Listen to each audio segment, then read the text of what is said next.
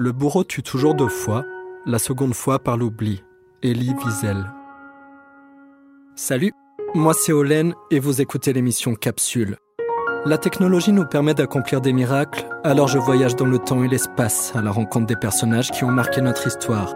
Je les interroge sur leur vie, leur époque et des sujets d'actualité. Ce soir, direction Uruk, vers 2650 avant notre ère. J'ai rendez-vous avec Gilgamesh pour parler du désir d'immortalité. Bonne écoute.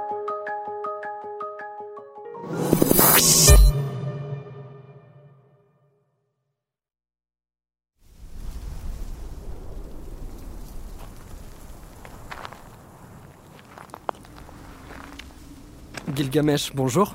J'espère que vous allez bien. Mieux en tout cas. Il y a une semaine, on assistait au décès d'Enkidu, votre acolyte, serviteur, conseiller et ami. Oui, je vais mieux. Merci, étranger. Merci. Merci. J'ai repensé à cet épisode d'ailleurs. Je ne sais pas si vous avez déjà remarqué. Il y a quelque chose de très administratif dans la représentation qu'on se fait de la mort. On dit décédé à ses fonctions.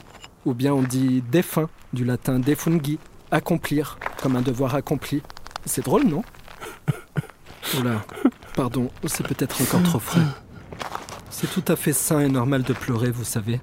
Le premier moyen que la nature met à notre disposition pour obtenir un soulagement d'une douleur qui nous accable, ce sont les larmes. Pleurer, c'est déjà être consolé.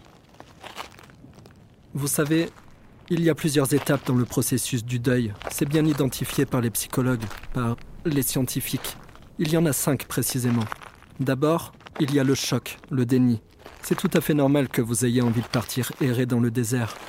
Mais c'est un peu extrême comme réaction, vous croyez pas? Alors vous abandonnez vos fonctions de berger d'Uruk, vous abandonnez votre peuple. Écoutez-moi, vous devriez vous reposer. Vous avez l'air fatigué, vous avez les traits tirés. Comment mes joues ne seraient-elles pas flétries et mon visage sombre? Comment le chagrin ne serait-il pas dans mon cœur? Comment la fatigue et l'épuisement ne marqueraient-ils pas mon visage défait, pareil au visage de celui qui a fait un long voyage? Comment la grande chaleur et le grand froid n'auraient-ils pas frappé mon visage? Tu ne comprends pas. Le destin des hommes a atteint mon compagnon, mon petit frère, âne sauvage de la plaine, tigre du désert, celui qui a vaincu tous les obstacles. Mon frère bien-aimé, pourquoi les dieux t'ont-ils condamné? Les heures sombres de l'humanité t'ont atteint. Le lieu unique de l'humanité t'a atteint. La vague irrésistible, la lutte inégale, la bataille dont nul ne réchappe t'a atteint. C'est un mal inéluctable qui t'a atteint. Pourtant, c'est moi qui ai voulu vaincre tous les obstacles et gravir le sommet des montagnes. C'est moi qui ai voulu abattre Umbaba, le gardien de la forêt des cèdres. Moi qui ai provoqué la colère d'Ishtar avant qu'elle n'envoie le taureau céleste. C'est moi Enkidu était innocent. Pourquoi les dieux m'ont-ils acquitté? Ensuite vient la douleur et la culpabilité. Dans cette étape, la personne endeuillée se rend compte que la perte est réelle. Ça suffit Arrête de parler Les scientifiques ne connaissent pas Enkidu. Ils ne savent pas tout ce qu'il a fait de grand et combien sa perte est immense. Après sa mort, je n'ai plus retrouvé la vie. Je suis allé errant dans le désert. Que devrais-je faire, hein? Rester à Uruk et continuer à pleurer et me lamenter comme une pleureuse? J'ai pleuré mon ami la nuit et le jour. Je me suis lamenté sur lui six jours et sept nuits, en me disant qu'il se lèverait par la force de mes pleurs et de mes lamentations. Je n'ai pas voulu le livrer au tombeau. Je l'ai gardé six jours et sept nuits, jusqu'à ce que les vers lui tombent du nez. Que disent ces scientifiques Hein? Savent-ils ce que je ressens? Toi, tu as toujours la bouche ouverte pour dire des choses de ton époque. Tu crois que tu sais tout. Et moi, mes yeux ne peuvent plus voir mon compagnon bien-aimé. Ben, en troisième, c'est la colère. Mais vous avez raison, ça sert à rien de s'attarder là-dessus. En vérité, ce n'est qu'une rumeur. Dans sa recherche initiale, la doctoresse Kobler-Ross parlait en fait des cinq étapes de deuil quand on vous annonce que vous êtes atteint d'une maladie grave, par exemple. Vous voyez, ça correspondrait plutôt à ce qu'a dû ressentir Enkidu après son rêve, quand il a appris qu'il était maudit. Sauf que ça colle si bien à ce que vous ressentez après la perte d'un proche, que cette rumeur a fini par s'installer, et s'est transformé en une croyance populaire. Ah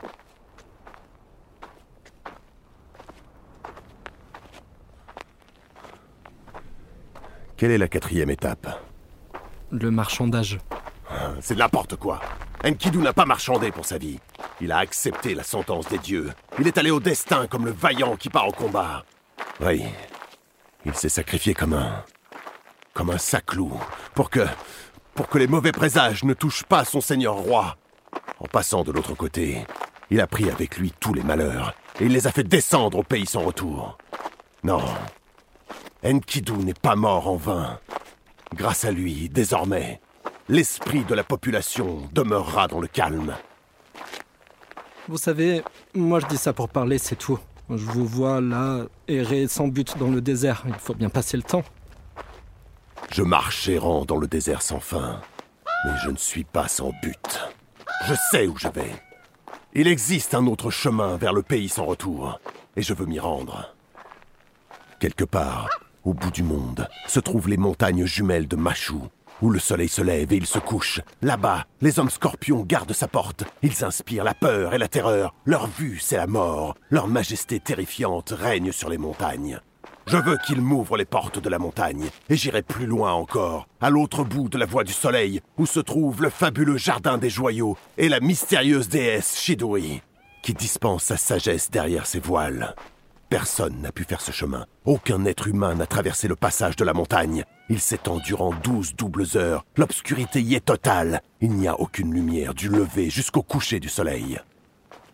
De l'autre côté de l'océan, je remonterai les eaux mortelles de la mort. Et au-delà, sur une île éloignée où les fleuves Euphrate et Tigre remontent des profondeurs, loin de la connaissance des hommes, je trouverai Utanapishtim, le lointain. Oui, c'est lui que je veux trouver. Qui est-ce, Utanapishtim le lointain? Il est notre aïeul à tous. Il est le seul homme qui a trouvé l'immortalité. Je veux qu'il me dise comment il a fait. Oui, je veux le questionner sur la vie et la mort et découvrir auprès de lui le secret de la vie éternelle. Et s'il est impossible de l'atteindre, j'irai errant dans le désert. Mais d'abord, pour rejoindre ce passage, un long et pénible parcours nous attend, étrangers. Le funèbre désert sans fin est une contrée de désolation, de faim et de soif. Un repère de fauves et de démons, où l'on est exposé à toutes les attaques et sans cesse tenté de tourner les talons. Nous? Qu'est-ce que vous allez faire là-bas? Je dis nous. Tu ne veux pas découvrir auprès de lui le secret de la vie éternelle? Ben non, je crois pas. Enfin, je suis curieux, mais ça soulève des questions existentielles. Si j'étais seul à mourir, c'est clair que je chercherais le secret de l'éternité, au même titre que les autres. Je me battrais pour résoudre une injustice. Mais vous l'avez dit, Enkidu a rencontré ce qui touche tous les hommes. À quoi bon se battre contre l'idée de la mort? Pourquoi ne pas simplement l'accepter? Ah Je ne sais plus, étranger Je suis perdu Le chagrin et la tristesse ont envahi mes entrailles et me voici par peur de la mort, errant dans les prairies vers Utanapishtim, fils d'Ubar Toutou. J'ai pris la route j'ai hâté le pas. Ce qui est arrivé à mon ami me hante. Mon ami que j'aimais d'amour si fort est devenu de l'argile. Quand je serai mort, ne vais-je pas moi aussi devenir de l'argile comme une kidou? Moi aussi devrais-je me coucher et ne plus jamais me lever Pourrais-je ne pas voir la mort que je crains? Comment pourrais-je trouver le repos? Comment pourrais-je me taire? Peut-être que les dieux ont prévu autre chose pour vous. Après tout, vous êtes un tiers homme et deux tiers dieu, c'est pas ce que vous disiez? Non, c'est impossible. Les dieux m'ont envoyé un songe. Aucun Saïlou n'a su interpréter ce songe. Seul mon chien a su l'interpréter. Votre chien? Le chien est vraiment le meilleur ami de l'homme. Lui au moins, il n'a pas peur de vous dire votre vérité. Pour moi, les dieux ont tenu conseil à l'assemblée, le lieu solennel où siègent les dieux. Enki, le dieu intelligent et architecte du monde, il a plaidé pour moi. Il a dit Bien des routes ont été parcourues par le seigneur Gilgamesh. Le cèdre, l'arbre unique, il les a descendus de la montagne. Combien de stèles a-t-il dressées pour les générations futures et qui resteront à jamais? Combien de demeures a-t-il fondées pour les dieux? Les forces secrètes de Sumer, qui allaient tomber dans un oubli éternel. Les commandements, les règles. C'est lui qui les a fait descendre dans le pays. Les rites de lavage de main, de lavage de la bouche. Il les a fixés. C'est pour cela que Gilgamesh ne doit pas être emporté par la mort. Et Enlil a dit que le destin de Gilgamesh est bon pour la royauté, mais il ne suffit pas pour une vie éternelle. Il dit qu'il a juré par le ciel et par la terre de ne plus laisser vivre l'humanité éternellement. Voilà ce qui a été montré à Gilgamesh. Son ascendance maternelle ne pourra le faire échapper. Gilgamesh, en tant qu'ombre, au fond de la terre, tout en étant mort, qu'il fasse office de gouverneur des enfers. Il a dit qu'il soit le chef des ombres. Il rendra la justice, il prononcera les sentences. Ben, c'est pas mal déjà. C'est un sacré privilège qu'Enlil vous accorde. C'est une consolation. Que m'apporte de gouverner sur des morts Tu n'entends pas? Moi aussi, les heures très sombres de l'humanité vont m'atteindre. Ce qu'avaient apporté mes actions humaines sera emporté. Ce qu'avait apporté la coupure de mon cordon sera emporté. Enlil ment. Il dit qu'il a juré de ne jamais donner la vie éternelle. Mais tout le monde sait qu'en des jours lointains, il l'a accordé à Utanapishtim. Oui, Utanapishtim est immortel? C'est impossible. Je ne peux pas devenir argile. Shamash, dieu du soleil, Ishtar, souveraine parmi les dieux, et toi, ma mère Ninsun, toi, Lugalbanda, qui veille sur les bergers d'Uruk. Protégez-moi dans le désert et à tout jamais. Gardez-moi la vie. Je sais que vous n'aimez pas la psychologie, mais c'est assez admis qu'au fond, personne ne croit à sa propre mort. Et dans son inconscient, chacun est persuadé de son immortalité. Mais pour les autres, ça va, pas de problème. Cicéron, dans ses Tusculan, parle de l'immortalité. Il dit que c'est normal de la désirer, parce que cette idée répond si bien au besoin le plus ardent de notre nature humaine, qui est de se survivre, de dépasser le temps. Que ce soit par la gloire réservée au génie, ou par l'éternité promise à l'espérance religieuse. Mais vous y avez réfléchi Dans les faits, qui voudrait être immortellement seul? Le corps humain a une limite Mieux encore, qui vous dit que l'âme n'explose pas au bout de deux siècles d'activité? À la rigueur, vous me diriez que vous voulez repousser l'âge de la mort, je pourrais le comprendre. Une meilleure espérance de vie, personne ne s'en plaint. Perdurer, résister aux catastrophes naturelles, à l'apocalypse, sur Terre ou ailleurs, c'est ce que l'humanité a toujours fait. D'ailleurs, je pense que vous avez déjà repoussé la mort en quelque sorte. Avec l'établissement de la forme État d'Uruk, les gens vous doivent certainement quelques années de vie supplémentaires. La sécurité, le progrès médical, l'hygiène, l'accumulation de vivres, l'alimentation. Certainement que l'espérance de vie des gens d'Uruk est meilleure que celle des peuples libres, par exemple. Quoique, faudrait vérifier. La domestication a aussi amené des famines, des zoonoses, et le travail difficile freine aussi le progrès de l'allongement de la vie. Mais bon, bref, en tant qu'administrateur d'Uruk, pourquoi ne pas simplement vous appliquer là-dessus? D'où vient ce désir d'immortalité complètement irrationnel? C'est là pas du gain De la gloire? Il y a comme une brèche dans la création de l'homme par le dieu Enki. Une brèche qui explique pourquoi un objet créé par les dieux pour les servir est pourtant un outil très imparfait.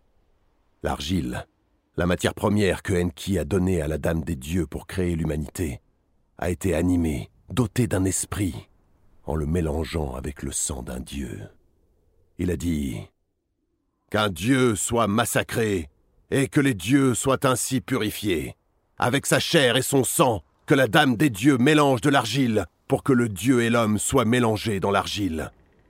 Dans les temps à venir, nous entendrons le tambourinage du battement de cœur, de la chair d'un dieu que l'esprit soit produit. Tu comprends, étranger? Ce mélange. C'est pourquoi les hommes ont une conscience et une raison. Et c'est pourquoi les hommes sont différents des animaux. Euh. D'accord, mais je comprends pas où est la brèche. Peu de gens le savent. Mais le dieu exécuté pour fournir le sang n'était pas le meilleur matériau. Il était le chef des rebelles qui avait fomenté la mutinerie des dieux inférieurs. C'est pourquoi l'humanité est capricieuse. Comme l'esclave qui n'accepte pas le fouet du maître, l'homme n'accepte pas l'humaine condition. Jamais il ne l'acceptera. Il est fourbe, menteur, et s'il le peut, il trompera même les dieux pour avoir la vie éternelle.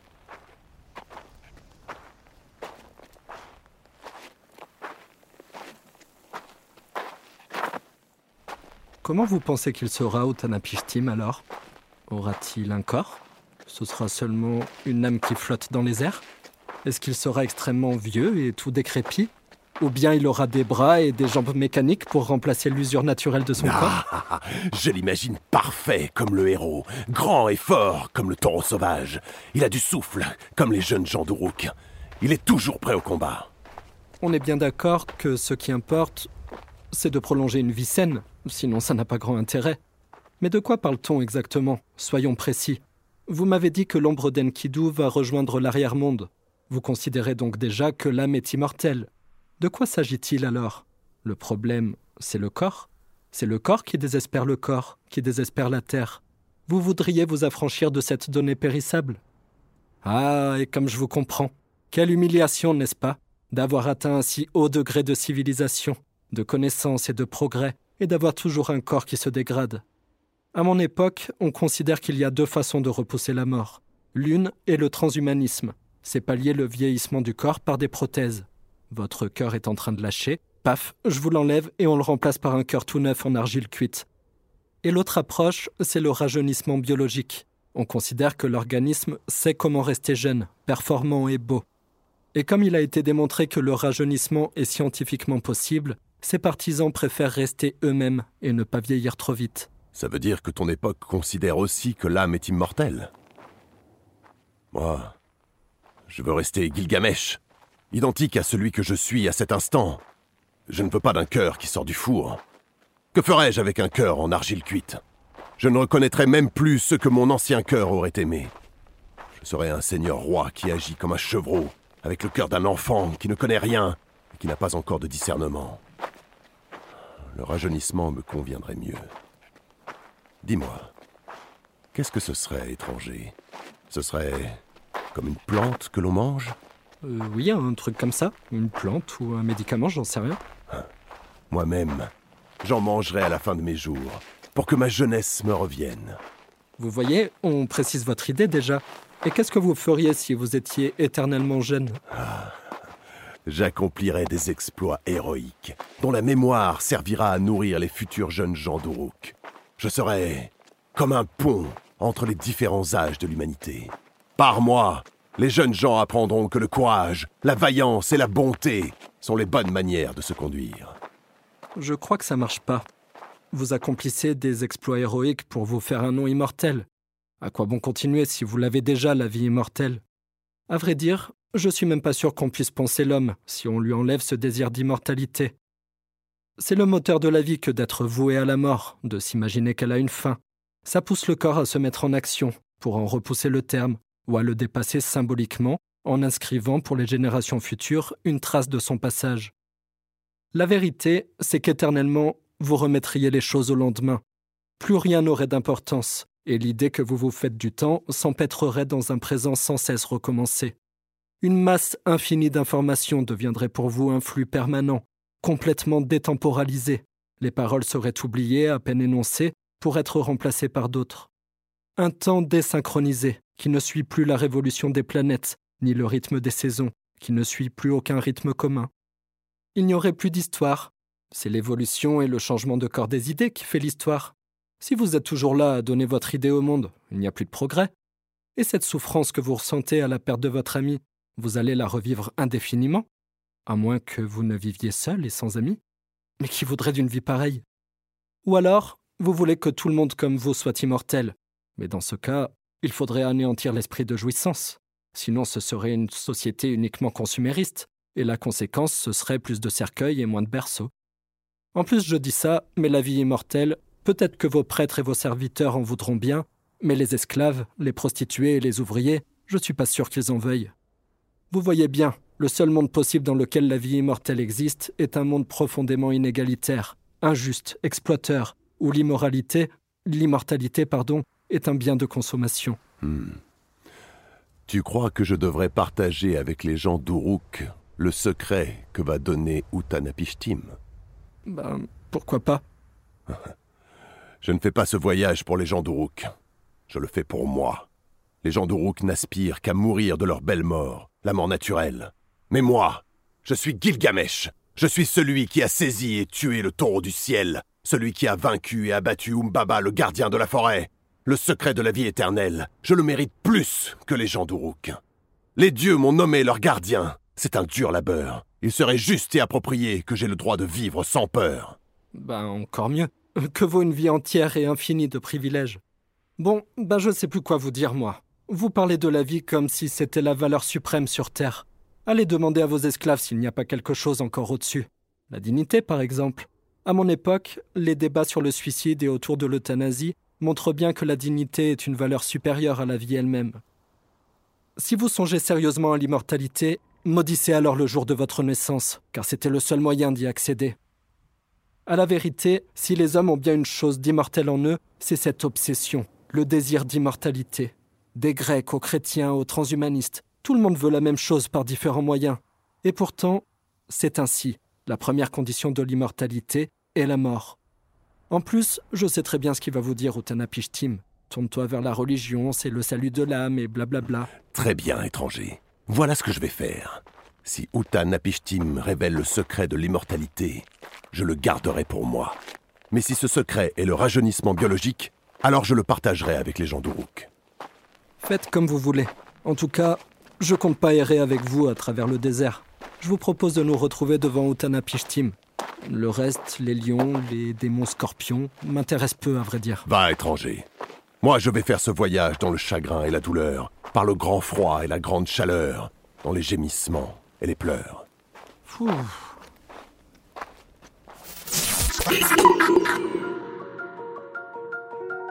L'émission est finie pour aujourd'hui. J'espère que ça vous a plu et que ça nourrit votre réflexion. Vous l'avez compris, la semaine prochaine, nous rencontrerons Utanapishtim le lointain. Enfin, si Gilgamesh parvient jusqu'à lui en un seul morceau. Il nous dévoilera le secret de l'immortalité. Rien que ça. Je vous mets des sources et des ressources en description si vous voulez aller plus loin. Un grand merci à tous ceux qui m'aident à réaliser ces capsules d'éducation populaire en contribuant sur Tipeee, mais aussi les comédiennes et comédiens qui donnent vie aux personnages. Damien Laquet dans le rôle de Enki, Hippolyte Audouy dans le rôle de Gilgamesh, à la technique Simon Moulin et Pierre-François du studio Audiovisite. Aussi, n'hésitez pas à mettre une note à cette capsule, de préférence 5 étoiles, à commenter et partager, ça m'aide beaucoup à continuer et gagner en visibilité. Quant à moi, je continue mon voyage dans l'espace-temps et je reviens au plus vite avec de nouvelles histoires à raconter.